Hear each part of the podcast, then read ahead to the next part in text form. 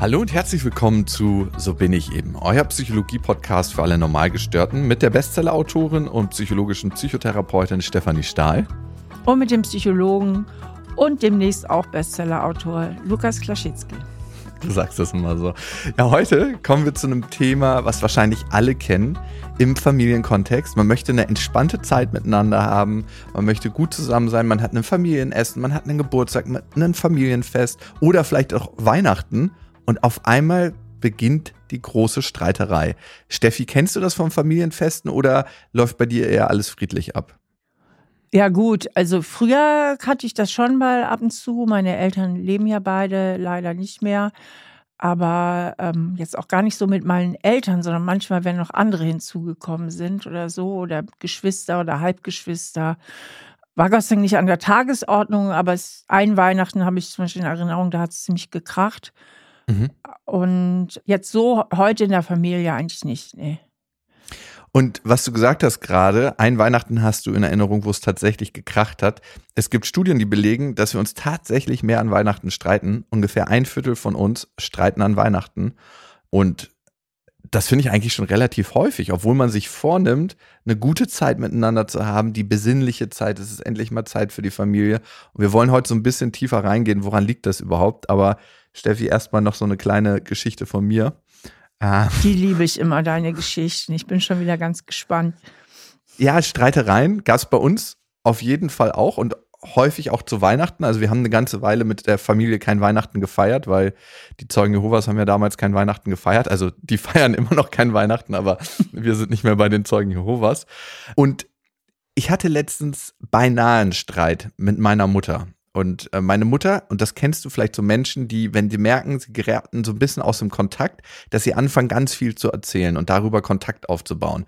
Und mich hat das schon seit jeher irgendwie so kürre gemacht. Ich so, Mama, ich habe den Punkt verstanden und gemerkt, dass sie dann immer weiter und weiter und weiter und weiter erzählt hat und ich wurde innerlich so ein bisschen wütend. Und was ich früher immer gemacht habe, ist dann zu sagen, ey Mama, das reicht jetzt bitte. Ich habe das wirklich alles verstanden, was du gesagt hast, brauchst du mir nicht noch hundertmal erklären. Und Worum geht es denn da dann zum Beispiel? Es geht um wirklich belanglose Sachen, wenn sie mir erklären will, warum ich irgendwie wie was zu essen machen kann und warum was gut für den Darm ist für meine Tochter oder was nicht. Und also das ist jetzt nicht belanglos, aber es geht so um so Sachen, die habe ich nach einem Satz wirklich verstanden und durch, durchdrungen. Aber sie meint halt noch so eine Riesengeschichte dazu zu erzählen. Okay. Und ich war früher immer so, dass ich irgendwann das Gefühl nicht mehr so richtig ausgehalten habe, wenn sie dann erzählt hat. Das hat mich so innerlich so richtig wütend gemacht. Und mittlerweile ist es so, dass ich mich ganz gut dabei beobachten kann, wie so das Gefühl in mir aufsteigt und aber auch ihren Wunsch nach Kontakt sehen kann und ihren Wunsch nach, sie möchte ja eigentlich mir was Gutes tun und was erklären. Und ich lasse sie dann lieber nochmal zwei Schlaufen drehen und danach ist sie dann eigentlich ganz zufrieden und ich merke, ich bin auch viel zufriedener. Habe ich da eben richtig rausgehört, du wendest Akzeptanz-Commitment-Therapie an? Richtig, ich wende die Akzeptanz- und Commitment-Therapie an. Und äh, könntest du uns da nochmal kurz einweihen, weil das ist ja schon fast wie ein guter Hinweis, äh, wie man solche Situationen eben auch nicht deeskalieren kann, weil es kam ja gar nicht zu einer Eskalation, sondern schon im Vorfeld präventieren kann. Das hat sich ja ganz gut angehört, was du da machst. Erklär ja. mal, was, wie machst du das jetzt genau? Also das Grundprinzip in Streitereien ist ja ganz häufig, dass wir ein aufkommendes Gefühl, ein Gefühl der Wut, ein Gefühl ja des Ärgers nicht aushalten und dann reinpreschen mit einem Argument, hey, der sieht mich nicht und dann in, in so ein Kuddelmuddel geraten, in so einen Streit und dann werden die Argumente immer größer. Und was wir ganz häufig verpassen, ist den anderen zu sehen und uns wirklich zu fühlen. Und das heißt, da kann man die Akzeptanz- und Commitment-Therapie anwenden. Das ist eine Therapie, in über 3000 Studien wurde sie erprobt, wird von Spitzensportlern angewendet. Also ein super erprobtes Ding. Und das erste ist, erstmal festzustellen, was kommen da gerade für Gefühle in einem Gespräch auf? Bei mir und bei dem anderen. Dann die Gefühle als das nehmen, was sie sind. Gefühle. Und wir müssen uns nicht nach ihnen richten. Und zwischen Raum und Reaktion gibt es einen Raum, den wir betreten können und da können wir uns entscheiden, wie wir uns verhalten wollen. Also erstens, du spürst in dich rein, wie fühle ich mich gerade und dann fühlst mhm. du bei deiner Mutter wahrscheinlich Ungeduld und so ein bisschen Wut, ja? Also genau. so, oder so so Wut ist vielleicht schon zu groß, aber so eine Ungeduld und irgendwas, was so in Richtung Ärger geht. Ja, Wut ist es tatsächlich, Steffi, auch wenn es sich komisch anhört, vielleicht kennen das manche. Ich werde teilweise wütend, wenn meine Mutter mir was erzählt. Also ich kann gar nicht sagen, also es ist einfach so. Ich würde es jetzt gerne beschönigen, aber ich werde wütend manchmal.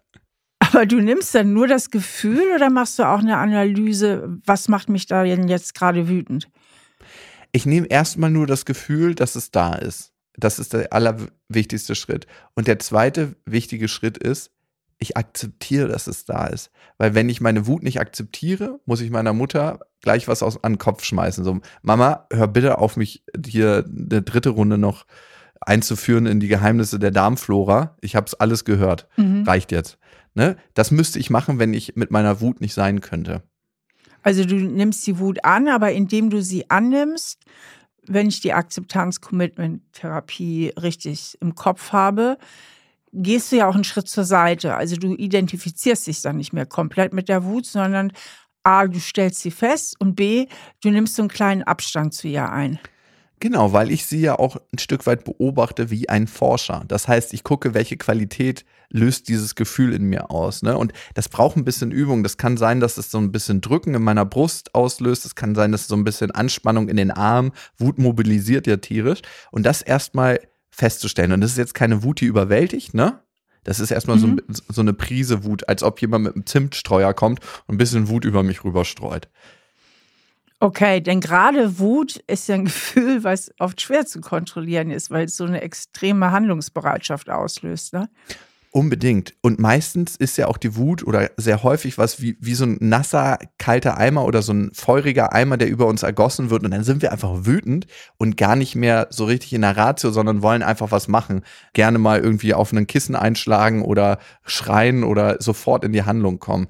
Aber wenn du die Wut früh bemerkst, dann kannst du mit ihr umgehen. Und man muss sagen, im Falle meiner Mutter, ist jetzt die Wut nicht so groß, dass ich denke, ich müsste jetzt hier irgendwie eine Vitrine umschmeißen. Also die ist noch gut regulierbar. Die ist super gut regulierbar und in dem Moment, wo ich sie bemerke, wird die Wut ja gesehen. Also es hört sich ein bisschen komisch an, aber unsere Gefühle wollen uns ja immer auf was hinweisen und in dem Moment, wo ich diese Wut sehe, braucht sie nicht noch weiter ansteigen. Und ich kann dann in dem nächsten Schritt, weil ich ja auch ein Stück weit Abstand zu meiner Wut habe, sagen, wie möchte ich mich denn eigentlich verhalten? Da sitzt meine Mutter mir gegenüber, die meint es sehr gut mit mir, die ist eigentlich ein sehr liebevoller Mensch zu mir, schaffe ich es mal, ihr 30 Sekunden zuzuhören bei einem Punkt, der mir eigentlich schon klar ist. Und jetzt gehst du ja in diese, was du vorhin erwähnt hast, in diese kurze Empathiebrücke. Mhm. Na, also welches Bedürfnis hat sie denn gerade? Was ist ihr denn gerade wichtig? Am Ende, und das ist ja meistens so bei einem Streit, ist dem anderen wichtig, gesehen zu werden. Und die meisten Streitereien entstehen, weil sich die Gegenseiten nicht gesehen fühlen. Und das Zuhören, das einfache Zuhören einfach, hilft schon dabei, sich gesehen zu fühlen. Zumindest dann, äh, wenn es nicht persönlich beleidigend ist. Also einfach zuhören, wenn jemand mich gerade durchbeleidigt oder abwertet, das ist natürlich dann schon die höchste Schule, ne? 100 Prozent, ja, genau da hast du total recht. Also was anderes wird daraus, wenn der andere wirklich beleidigend wird und da gilt es dann auch Grenzen zu ziehen. Steffi, dazu haben wir eine ganz interessante Hörermail bekommen von Benedikt, der hat uns geschrieben an, so bin ich eben at auf-die-ohren.com und an dieser Stelle vielen Dank an euch. Wir bekommen so, so viele Hörermails von euch. Das ist ein richtig schönes Gefühl, dass ihr uns so vertraut mit dem, was euch beschäftigt, weil es ist am Ende nicht selbstverständlich, dass ihr uns das alles erzählt und das ist ein sehr, sehr großes Kompliment an uns und ja, wir halten es in Ehren und versuchen das bestmöglich alles zu beantworten. Also, Benedikt schreibt, Liebe Steffi, lieber Lukas, Weihnachten steht vor der Tür und normalerweise sollte das ja eine besinnliche Zeit mit der Familie sein. Bei mir ist es aber anders ich habe echt Bammel davor, zu meiner Familie zu fahren, weil ich genau weiß, was auf mich zukommt. Es geht um diese dummen Kommentare, die ich jedes Jahr wegen meiner Lebensweise ertragen muss. Ich bin nämlich seit vielen Jahren glücklich mit einem Mann zusammen. Ich will eigentlich nur in Frieden feiern, ohne mich ständig rechtfertigen zu müssen. Habt ihr ein paar Tipps, wie ich mich darauf vorbereiten kann? Wie kann ich mich selbst schützen, ohne gleich die Nerven zu verlieren. manchmal ist es echt hart, wenn die Familie anfängt, ihre Meinung über mein Leben abzulassen. Ich frage mich auch, ob es Strategien gibt, diese Zeit zu überstehen, ohne mich komplett zu isolieren. Danke schon mal für eure Zeit. Wow, keine einfache Lage, in der du da drin steckst, Benedikt, weil in der Familie ist man oftmals am vulnerabelsten.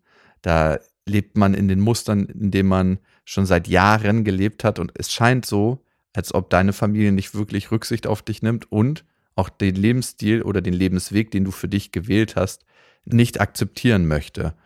Und das kann sehr, sehr schmerzhaft sein. Ja, also es ist irgendwie auch schon krass, ne? Mhm. Dass das immer noch so ist. Und da ist ja halt sehr wenig Respekt und da werden einfach Grenzen überschritten. Und es ist ja nicht nur Respekt, es hat ja auch was Liebloses, ne? Also, dass er so wie er ist, mit seiner Lebensweise, ja, Kritik und Abwertung erfährt. Und er kämpft ja irgendwie anscheinend um die Verbundenheit mit seiner Familie, sonst wird er ja nicht dahin fahren. Denn die Frage ist ja auch, die sich irgendwie stellt, warum tust du dir das überhaupt an? Und im Grunde genommen übernimmt ja auch der Benedikt schon wieder die Verantwortung dafür, dass seine Beziehung zur Familie gelingt, weil er lässt sich von uns beraten, wie verhalte ich mich am besten so, dass ich in der Verbundenheit bleibe. Also er, er übernimmt die Verantwortung. Rein rechtlich gesehen mal in Anführungsstrichen müsste es ja umgekehrt sein. Seine Familie müsste daran arbeiten, das zu akzeptieren, Mhm. beziehungsweise sich auch entschuldigen für Kommentare, die bereits gefallen sind. 100 Prozent, 100 Prozent. Und für mich gibt es immer zwei Wege, die da rausführen können. Also einmal könnte der Weg eine klare Grenze sein, die du setzt und sagst, hey Familie, bevor wir dieses Mal wieder zu Weihnachten zusammenkommen, möchte ich euch eine Sache sagen. Wie ich mein Leben gestalte mit meinem Partner, ist meine Sache und ich möchte darüber auch keine Kommentare hören. Wenn ihr das nicht für gut heißt, dann behaltet das gern für euch. Ansonsten können wir immer gerne über alles reden. Also im Vorfeld auch klären. Ja, einmal im Vorfeld alles sagen und auch wirklich eine klare Grenze ziehen und sagen, das möchte ich nicht kommentiert wissen. Und dass die Leute das auch hören, weil häufig gibt es da ein Abgrenzungsthema, dass er nicht ganz klar sagt, hey, das ist meine Grenze, das möchte ich nicht. Und die zweite Möglichkeit, die er hätte, wäre in dem Moment, wo es passiert, mal den Leuten ganz klar zu spiegeln, und das muss er ausprobieren, ob das klappt oder nicht. Das kann auch nach hinten losgehen. Das mit einem gewissen Risiko verbunden, zu sagen, was es mit ihm macht. Hey, ich habe mich hier eigentlich aufs Weihnachtsfest gefreut und habe auch mich darauf gefreut, mit euch Zeit zu verbringen. Aber ich merke doch, dass mich das sehr verletzt, wie du über mein Leben und über die Partnerschaft, die ich führe mit dem Mann, den ich liebe, redest. Und das macht mich traurig und das gibt mir eigentlich das Gefühl, dass ich hier nicht mehr sein möchte an dem Ort. Der letzte ist vielleicht für die erste Ansage ein bisschen zu provokativ, oder? Es macht mich traurig, Punkt. Dass ich hier nicht mehr sein möchte an dem Ort, ja, dann geh doch oder so, ne? Oder? Ja, okay, vielleicht der letzte Satz, vielleicht kann er wieder runter vom, vom Käsetablett. Aber was ich eigentlich damit meine, ist, den Leuten ganz klar zu spiegeln, wie sieht es denn in mir aus und was erzeugt das Ganze? Kontakt. Und das ist ja das, was sich eigentlich alle auf einer irgendeiner bestimmten Ebene wünschen. Manche haben da nur die Provokation zur Verfügung. Manche Leute provozieren ihr ganzes Leben. Was dahinter steckt, ist eigentlich ein Wunsch nach Kontakt und das ist das einzige Mittel, was sie zur Verfügung haben. Es kann sein, Benedikt, dass sie die Gefühle, die dann entstehen, nicht aushalten und dann anfangen zu sticheln. Das heißt, ich würde beide Wege mal ausprobieren. Und der sicherere Weg ist vorher eine klare Grenze ziehen. Der Beziehungsweg, der mehr in Kontakt bringen würde, ist zu sagen, hey, das und das macht das mit mir, wenn ihr das sagt. Genau, und wenn er eine klare Grenze zieht, dann muss er natürlich auch einen Plan in der Tasche haben, was er macht, wenn die Grenze verletzt wird. Meine Idee wäre, eine Warnung abzugeben, nach dem Motto: So, das ist jetzt die erste Warnung, beim nächsten Mal gibt es Rot. Und wenn es Rot gibt, dann müsste er tatsächlich auch gehen. Ne? Mhm. Also, dass er dann auch rausgeht aus der Situation.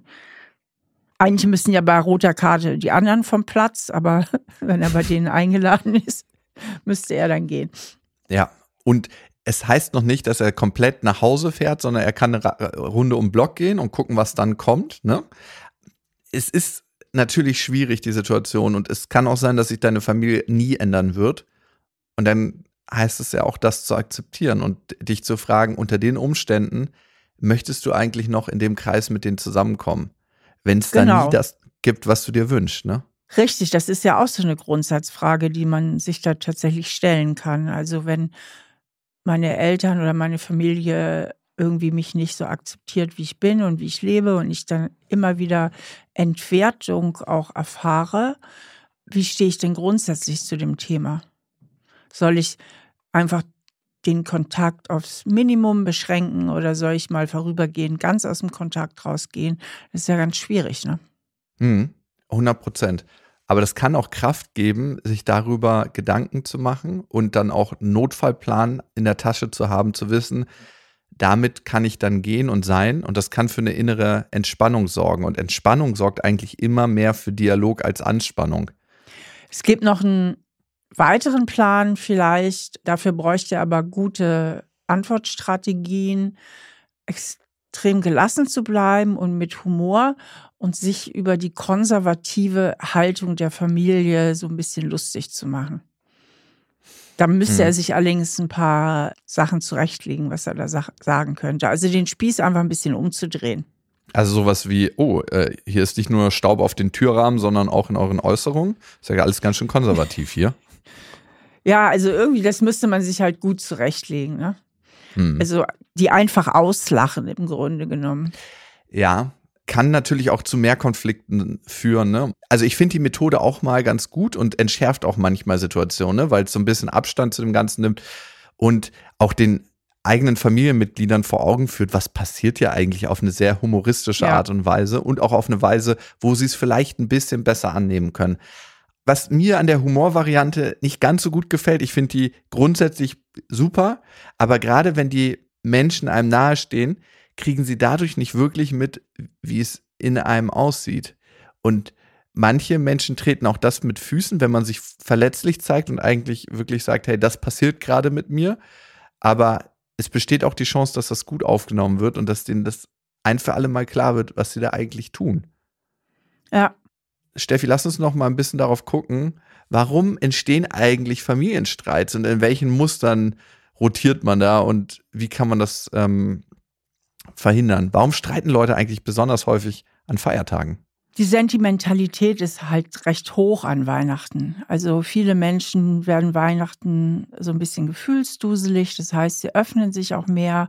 Dann kommt noch das eine oder andere Glas Wein dazu. Und oft werden eben auch alte Kindheitsmuster getriggert. Das ist ja auch so ein Kinderfest, ne, wo jeder äh, sehr viel Erinnerungen hat und ähm, wo ja, wo dann in dieser Kombination die Erwachsenen in alte Kinderrollen fallen, die Eltern in alte Elternrollen fallen und das in Kombination nochmal mit hohen Erwartungen, dass es eben Mhm. besonders schön werden soll. Weil Weihnachten hat mehr Erwartungen, als wenn man einfach mal Sonntagmittags zum Essen vorbeikommt, sage ich mal so. Ja, Weihnachten ist einfach was Besonderes. Und ähm, dann mit den Kerzen, dann ist alles so gemütlich und man möchte Harmonie und man öffnet sich eigentlich, man verbindet sich eigentlich sehr und dann kommt irgendeine Bemerkung oder immer wieder dieselbe Kritik wie hier bei Benedikt und dann fährt das einfach noch tiefer rein als an einem helllichten Wochentag oder so. Hm. Und was man auch zur Weihnachtszeit nicht vergessen darf, das ist ja ein Riesenfest. Und Feste organisieren, das ist ja auch oft Stress. Und Stress führt dazu, dass wir nicht die besten Entscheidungen treffen. Stress ist ja dafür gemacht, schnelle Entscheidungen zu treffen. Aber genau das Gegenteil passiert, wenn man eigentlich mit jemand in Verbindung geht. Also Stress mindert die Empathiefähigkeit und das Einfühlen. Und das ist ganz, ganz wichtig für eine harmonische Beziehung. Das heißt, man kommt mit dem ganzen Stressrucksack an, man hat das Fest vorbereitet, man hat alle Aufgaben eingeteilt, man hat für alle Geschenke besorgt, man ist gerade noch irgendwie durch den letzten Stau durch, weil alle irgendwie ihre Familie besuchen wollten und dann kommt man da an und dann soll es auf einmal harmonisch sein. Eigentlich braucht es da erstmal eine Phase, wo man ein bisschen runterfahren kann und den Stress erstmal aus der Tür gehen lässt. Vielleicht einen Spaziergang, erstmal richtig gut ankommen. Beziehungsweise sich im Vorfeld überlegen, wie können wir eigentlich Stress vermeiden. Also Mhm. eben nicht so Perfektionsansprüche haben, sich zu überlegen, was ist jetzt wirklich wichtig, wollen wir uns überhaupt was schenken und wenn wie viel oder wollen wir zum Beispiel wichteln. In meiner Schwiegerfamilie wird immer gewichtelt, finde ich total cool, weil dann hat jeder nur ein Geschenk zu machen und trotzdem kriegt jeder was. Also, dass man sich auch einfach überlegt, ähm, wie wollen wir es machen, wer übernimmt welche Aufgaben, das auch vorher klar abspricht. Und in diesem Vorfeld kann man tatsächlich dann auch schon mal absprechen und passt mal auf, die und die Themen sind für Weihnachten auf der schwarzen Liste. Ja, das gäbe es bei mir nicht, da würden sich alle weigern. Aber wir haben das mittlerweile auch geschafft, so unabgesprochen so bestimmte Themen zu umschiffen. Weißt du, was ich manchmal bei Familien feststelle, und das war bei meiner Familie auch ganz lange so, dass manche Menschen eigentlich über Streit Kontakt aufbauen. Das heißt, sie meinen, irgendeine Situation analysieren zu müssen, tiefer rein und tiefer reingehen zu müssen, um überhaupt eine Verbindung zu anderen Menschen aufzubauen. Das verstehe ich nicht. Wie meinst du das über Streit, also tiefer rein? Naja, über das Besprechen von Problemen. Da entsteht ja immer ein Gefühl, eine Emotion, manchmal so ein Anecken. Und über dieses Besprechen von Problemen erzeugen manche Menschen, das war in meiner Familie auch lange so, speziell von meiner Mutter eingeleitet, Verbindung das war ein ganz merkwürdiger Mechanismus, der mir irgendwann aufgefallen ist, dass man sich irgendwann immer mit ihr über Probleme unterhalten hat und nicht über das Schöne, was es auch gibt bei so einem Fest, so, sondern hier müssen wir nochmal drüber reden und das muss ein bisschen runterlaufen und das wünsche ich mir. Denke mir so, lass uns doch einfach mal genießen und wir sind jetzt hier alle zusammen und gut ist. Ja, das stimmt und pass mal auf, aber wenn du sagst, deine Mutter hat das öfter gemacht, dann kannst du dich auch innerlich vorbereiten. Also mein heißester Tipp für Weihnachten ist eigentlich immer, dass ich mich mental vorbereite. Übrigens mhm. nicht nur für Weihnachten, sondern für alle möglichen schwierigen Situationen. Also, ich überlege mir vor dem Fest, welche Themen könnten auf den Tisch kommen und überlege mir vorher, wie ich mich dann verhalte und wie ich reagieren werde, sodass ich nicht so überrumpelt bin. Mhm. Also am härtesten trifft sein ja immer, also alles ist schön, tralafiti, man hat vielleicht schon ein, zwei Gläser Wein getrunken und dann in dieser entspannten Stimmung trifft es einen dann irgendwie so unvorbereitet. Und dann, mhm. bäm, ist sofort die Emotion da, bäm, sofort die Reaktion da. So, und dann schaukelt sich das alles hoch. Also vorher überlegen, wie verhalte ich mich am besten? Was sage ich? Sage ich überhaupt etwas oder versuche einfach nur mit Visualisierungstechnik ein bisschen Abstand zu bewahren? Oder habe ich eine gute Antwort, die ich mir zurechtlege? Und dass man einfach so wie innerlich ein bisschen vorbereitet ist und nicht so schutzlos da reinläuft. Hm. Also du meinst, wie mit so einer Art kleinem Schutzmantel dann dort in das Familienfest reinzugehen und man kann dann aus einer gelasseneren Position agieren. Ja, nicht nur Schutzmantel, das ist ja so eine Visualisierungstechnik, sondern dass man einfach innerlich vorbereitet ist. Mhm. Und zu dieser Vorbereitung gehört natürlich auch, dass die Erwartungen nicht zu hoch sind, sondern mhm, man sich richtig. vorher klar macht, von Mama könnte das Thema aufkommen, von Tante Ellie könnte das aufs Tablett gebracht werden und, und, und. Papa säuft vielleicht zu viel, um mir jetzt ein paar Klischees zu bedienen. So, dass man sich vorher überlegt, wie werde ich damit umgehen? Und was mhm. könnte ich gegebenenfalls sagen und wie kann ich möglichst gelassen bleiben? Denn oft ist es ja, wenn wir nicht richtig vorbereitet sind, dass wir sehr spontan reagieren und dann eigentlich auch falsch reagieren. Mhm, mhm. Okay. Also eigentlich schon mal die Situation innerlich geübt zu haben. Genau. Mit eigener Reaktion. Das ist für mich immer eine ganz wichtige Sache bei allen möglichen schwierigen Situationen, nicht nur an Weihnachten, sondern dass man einfach mental ein bisschen vorbereitet ist, was passieren kann. Wenn es dann nicht passiert, umso besser, aber wenn, dann bin ich vorbereitet. Und glaubst du, es könnte einen aber auch dazu führen, dass man so ein bisschen auf den Streit dann geprimed ist, weil man darauf schon sein Augenmerk gelegt hat? Oder führt das zu mehr Gelassenheit? Ich würde sagen, es führt zu mehr Gelassenheit, weil es ja eine Defensivstrategie auch ist. Ja. Also man äh, es ist ja keine Strategie, wie kann ich Streit anfangen, sondern wie kann ich schlimmstenfalls, wenn ich mich wieder getriggert fühle, wie kann ich reif und möglichst erwachsen reagieren. Und sowas kann man sich ja viel besser zurechtlegen, wenn man noch in der Vernunft mhm. ist, sprich vorher, wenn man ja. noch nicht so getriggert ist, als in dem Moment, wo die Emotionen schon am Kochen sind. Wenn die schon am Kochen sind, dann verhindert das meistens, dass ich besonders erwachsen oder reif reagieren kann, sondern dann eben auch in meine alten Muster zurückverfall. Ja, total.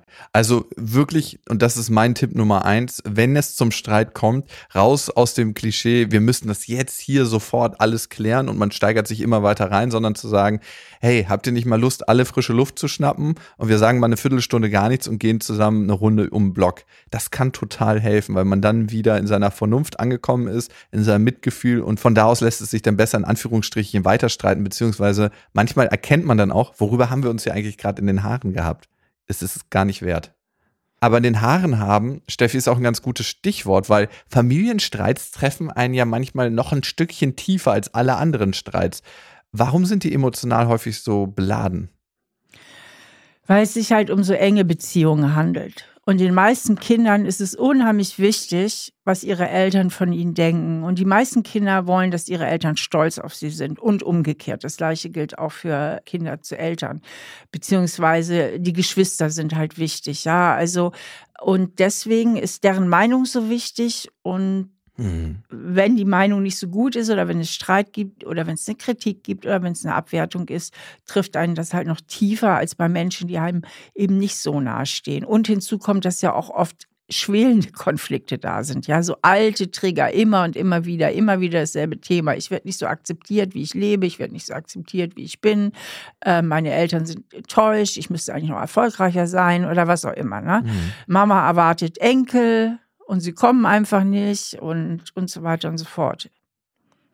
Das Komische ist, egal wie alt wir sind, wir bleiben immer das Kind unserer Eltern, wir bleiben immer Tochter, wir bleiben immer Sohn und ich beobachte das ganz gern mal bei meinem Opa und bei meinem Vater, wenn mein Opa irgendwie Kritik an meinem Vater äußert, ne? Egal wie alt er ist, egal wie erfolgreich er ist, ich merke immer, wie so ein Teil in ihm zusammenzuckt, obwohl er ein erwachsener mhm. Mann ist, der über 60 ist. Und das wird auch für immer bleiben. Da kann man sich noch so frei von reden und sagen, das spielt alles gar keine Rolle. Es ist immer in irgendeiner Form unangenehm. Genau, und umgekehrt ja auch. Also viele Kinder kritisieren ja auch ihre Eltern, machen ihnen Vorwürfe, nie warst du da, ba, ba, ba, ba, und da, du hattest keine Zeit für mich und hier und da. Also geht ja immer so in beide Richtungen. Und die Familienbande, gerade zwischen Eltern und Kindern, sind halt oft sehr eng und sehr emotional und dann ist man halt viel stärker getriggert noch. Mhm, unbedingt. Und das hat mit vielen Faktoren was zu tun. Und was wir immer nicht vergessen dürfen, wir als Menschen sind ja auch den Weg der Evolution gegangen und die Kernfamilie war der Schutzraum für uns und hat uns das Überleben gesichert.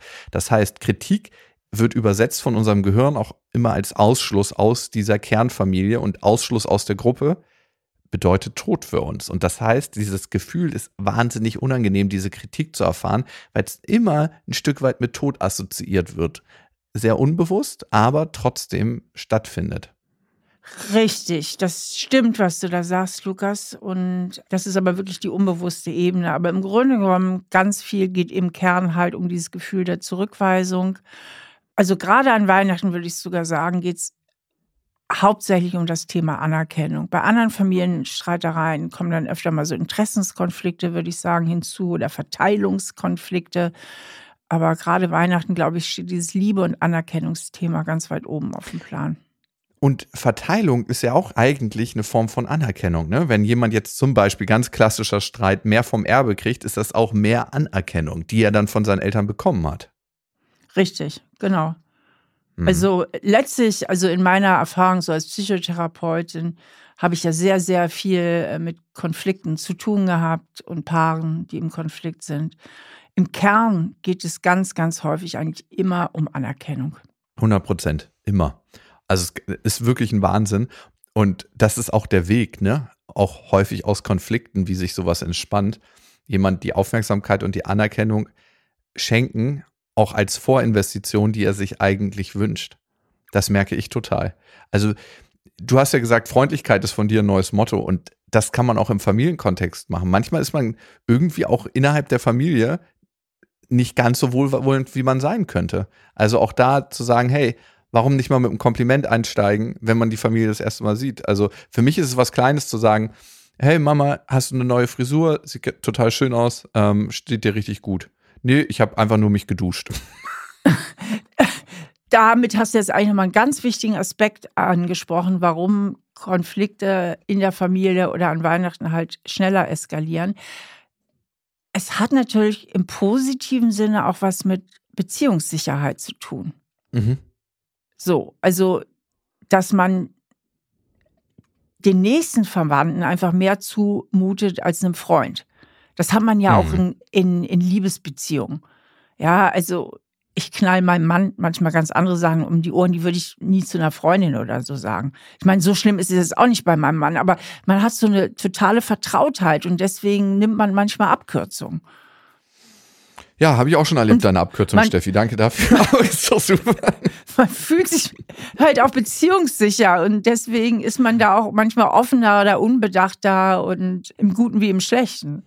Total. Also eigentlich ist es auch zum Teil ein Kompliment an die Familie, dass man sich da so streitet, wie man das tut, weil man sich trotzdem sicher ist, es bleibt eben Familie und wir bleiben zusammen, obwohl wir mal so aneinander geraten. Und das vielleicht auch innerhalb eines Streits oder nach einem Streit zu sagen, kann total zusammenschweißen. Also genau das zum Thema zu machen. Hey, wir haben uns jetzt gerade ganz schön heftig gestritten, aber bin mir sicher, das ist ein Zeichen davon, wie sehr wir eigentlich alle zusammenhalten und dass wir wissen, wir können das voneinander machen oder miteinander machen. Wir haben übrigens so eine Hörermail bekommen. Und zwar von Jürgen. Jürgen schreibt, lieber Lukas, liebe Steffi, in meiner Familie geht es gerade drunter und drüber. Die Stimmung ist angespannt und selbst die kleinsten Meinungsverschiedenheiten entwickeln sich zu hitzigen Streitereien. Es fühlt sich an, als ob wir alle auf einem Pulverfass sitzen und ich weiß nicht so recht, wie ich damit umgehen soll. Ich versuche oft, mich aus Diskussionen zurückzuziehen, um weitere Konflikte zu vermeiden. Aber dann frage ich mich, ob das wirklich die beste Strategie ist. Nach einem Streit fällt es mir schwer, die Beziehung innerhalb der Familie zu kitten. Was kann ich tun? Boah, das hört sich an, wie wenn da so viele alte Geschütze irgendwie im Keller stehen. Also so, das hört sich so verstrickt an. Kleinste mhm. Meinungsverschiedenheiten. Also wie wenn da ganz, ganz viel an Verletzungen passiert ist und jeder sofort durch die Brille seiner Projektion agiert. Aha, da haben wir es wieder und wieder mhm. typisch. Mhm. Also, was in so einer Situation ganz, ganz häufig getan wird, ist, Pulverfass ist die perfekte Beschreibung, es wird sofort reagiert, ohne wirklich dem anderen Zeit zu geben und mal zuzuhören. Und zuhören ist in Streitereien super, super essentiell. Und das ist, hört sich jetzt vielleicht lustig an, aber eine Sache, die wir bei mir in der Familie machen, ähm, Klingt, als ob irgendwie so ein indigener Stamm zusammensitzt. Wir setzen uns tatsächlich in einem Kreis und dafür braucht man natürlich eine gewisse Offenheit innerhalb der Familie, wo es einen Redestab gibt und jeder mal zehn Minuten erzählt, wie es ihm gerade geht, auch innerhalb der Familie und welche Gedanken und Gefühle da durch den jeweiligen durchgehen. Und in der Zeit müssen alle anderen zuhören und dürfen nichts dazu sagen, auch nicht, mm -hmm, okay, meinst du wohl? auch nicht so eine Kommentare, weil das beeinflusst wieder denjenigen, der spricht. Also einfach mit Neugierde zuhören. Und das Krasse ist, es führt zu zwei Sachen. Das eine ist, dass wir wirklich verstehen, was in dem anderen vorgeht und ganz automatisch zu den Menschen dann eine Beziehung aufbauen und mehr Empathie entwickeln. Und das andere ist, dass es bei dem anderen dazu führt, dass er endlich mal sagen konnte, wie es ihm geht. Und dadurch sind schon ganz, ganz viele Unstimmigkeiten und Konflikte gelöst. Man braucht das nachher gar nicht besprechen und sagen, dafür finden wir jetzt die und die und die Lösung, sondern der Rest passiert sehr, sehr automatisch. Und das ist wirklich ein Wahnsinn, diese Gesprächsrunden zu haben. Klappt übrigens auch super für Paare. Das ist so eine Übung, die ich auch öfter Paaren sage, dass sie einfach mal, jeder hat mal eine halbe Stunde Redezeit und der andere hört einfach nur zu. Ein weiterer Tipp von meiner Seite wäre, wenn Situationen sehr verstrickt sind, wie es ja bei Jürgen der Fall zu sein scheint, bedeutet das ja, dass ich mich oft sehr verantwortlich fühle dafür, wie es dem anderen geht. Mhm. Also ich nehme Verantwortung zu mir, die nicht zu mir gehört und ihm aber vielleicht auch gleichzeitig die Verantwortung dafür übergebe, wie es mir geht. Also ich stelle dem anderen dann auch Verantwortung für die Tür, die auch nicht zu ihm gehört. So, das ist ja so das Wesen der Verstrickung. Und mhm. deswegen lohnt es sich immer sehr, mal in einer ruhigen Minute zu gucken, was ist eigentlich mein Teil der Verantwortung? Was ist wirklich mein Teil? Was trage ich dazu bei? Und daran schließt sich natürlich die Frage an, was kann ich besser machen? Also mhm. was kann ich auch dazu beitragen, dass es besser wird? Und welchen Teil der Verantwortung hat der oder die andere? Und diesen Teil auch wirklich dann so zu visualisieren, dass dieser Teil bei dem anderen liegt. Und dann kann man sich eventuell noch darüber Gedanken machen, wenn man den Teil des anderen analysiert hat, sich mal in Ruhe hinzusetzen, in einer ruhigen Minute das Gespräch zu suchen, beziehungsweise eine Situation herzustellen und beziehungsweise eine Situation herzustellen, in die man zum Beispiel mal gemeinsam essen geht oder so und dann versucht, das mal in Ruhe zu besprechen. Mhm. Ja, 100 Prozent. Also, was ich immer richtig gut finde, eine Situation herzustellen, wo es Ruhe und Gelassenheit gibt. Ne? Den Tipp haben wir vorhin schon gegeben. Genau da gibt es nicht die maximale Erregung der Amygdala. Und wir können besser empathisch mit dem anderen sein und auch eine bessere Gesprächskultur einführen. Das ist wirklich so essentiell, dass wir uns häufig so zwischen Tür und Angel streiten, noch so einen Kommentar zu werfen, dann schlägt die Tür zu und es gibt gar nicht den Raum und die Zeit, eigentlich gelassen aufeinander zuzugehen. Und natürlich ist es oft unangenehm, ne? zu sagen, hey, lass uns mal essen gehen oder einen Spaziergang machen, ich würde gern was mit dir besprechen. Total unangenehm, diese Situation einzuleiten. Aber es lohnt sich. Es ist ein richtiger Invest in die Beziehung und Beziehungen sind das Wichtigste, was wir haben.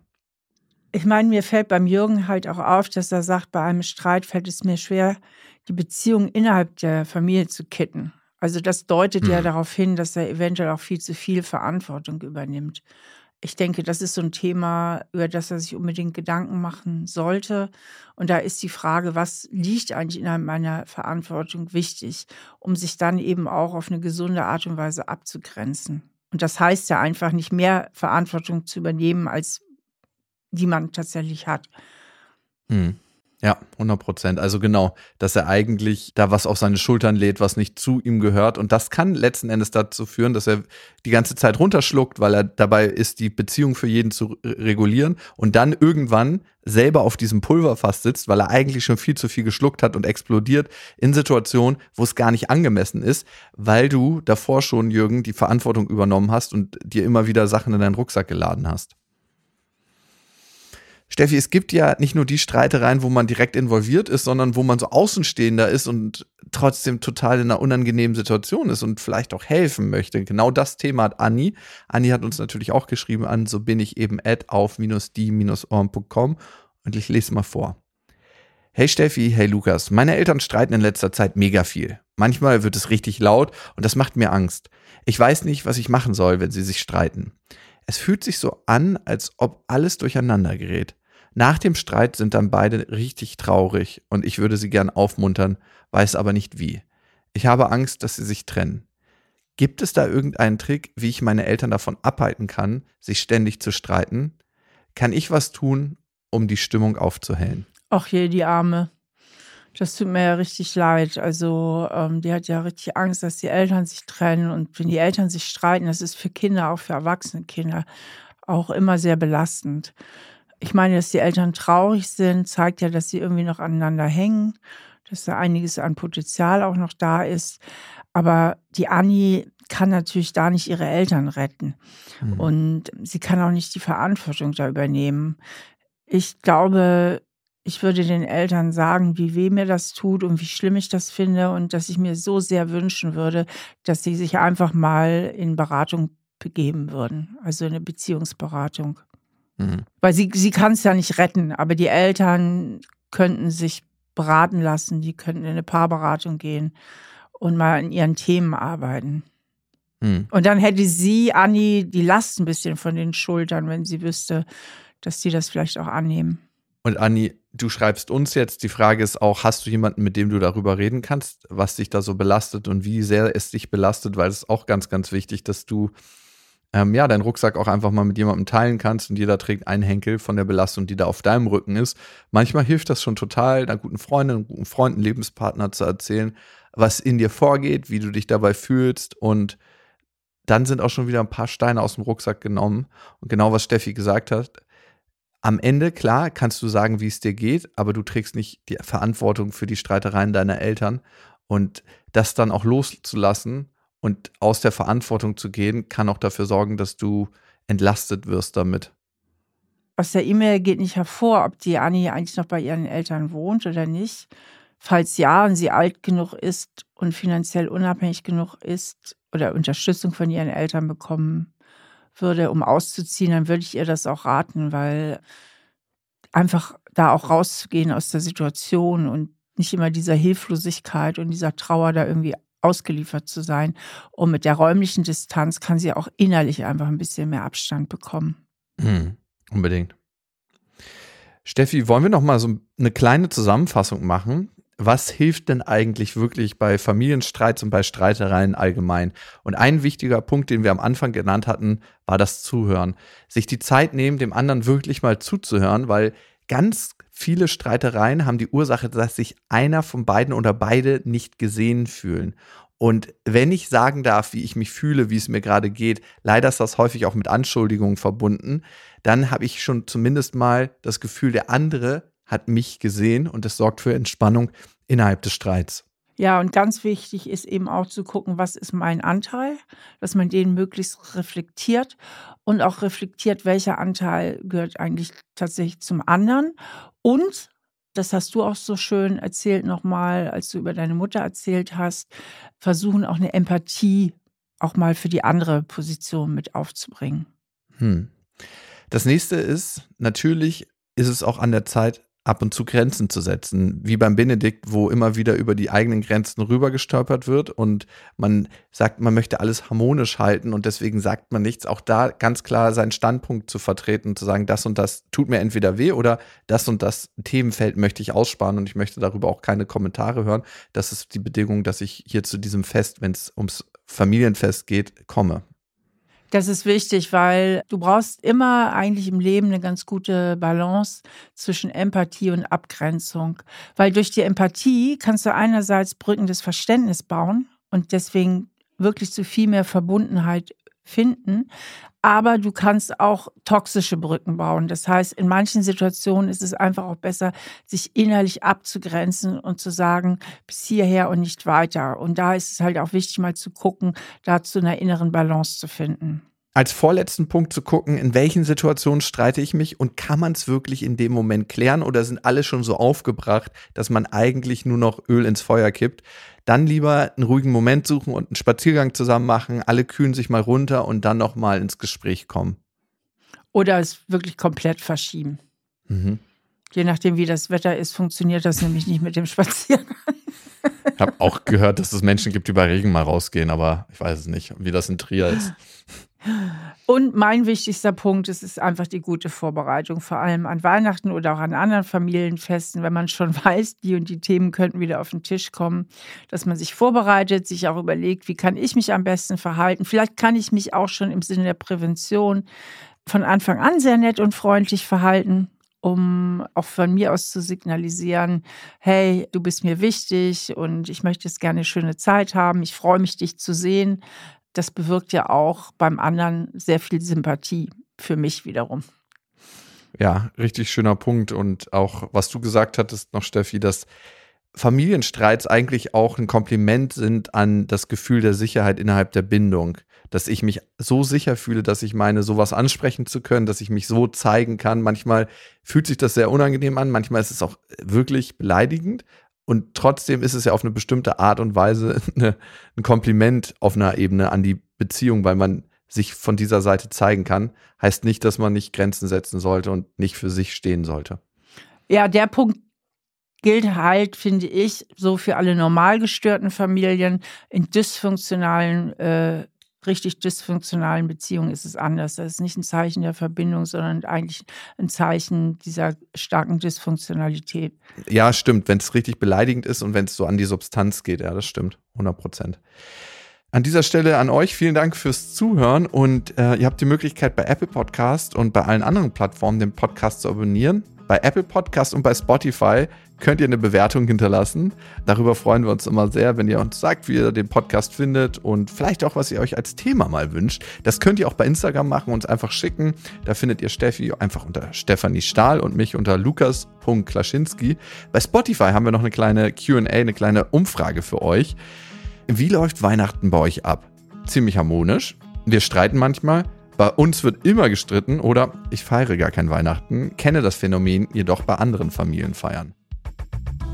Das ist ein Podcast von RTL Plus, produziert von Auf die Ohren.